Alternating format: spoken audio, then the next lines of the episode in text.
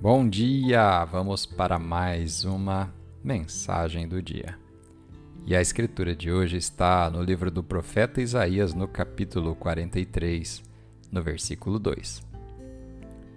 Quando você passar pelas águas, eu estarei com você.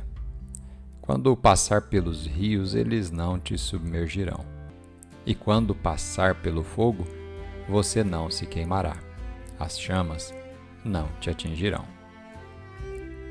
O tema de hoje: Fogo. Meus irmãos, as árvores de sequoia da Califórnia são incríveis. Elas podem atingir mais de 100 metros de altura e viver mais de 2 mil anos.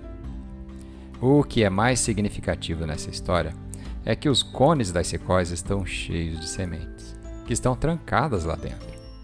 E o fogo tem a capacidade de secar esses cones, permitindo que eles se abram e depositem as suas sementes no chão da floresta.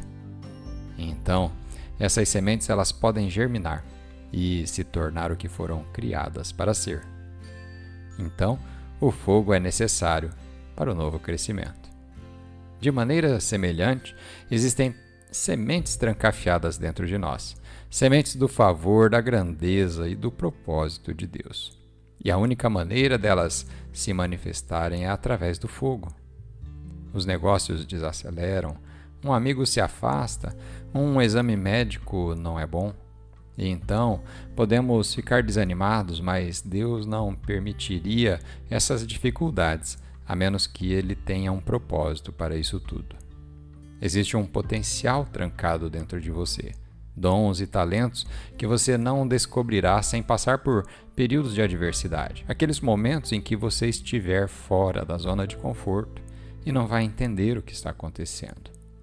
Por isso, o fogo faz parte do plano de Deus para que você se torne tudo o que foi criado para ser. Vamos fazer uma oração? Pai, obrigado pela tua promessa de estar comigo através dos fogos da vida. Eu sei que tu estás aqui comigo agora e eu convido-te para cada situação desafiadora de minha vida. Eu creio que tu estás usando o fogo para desbloquear dons e talentos em minha vida, para que eu possa me tornar tudo o que o Senhor me criaste para ser. Em nome de Jesus. Amém. Thank you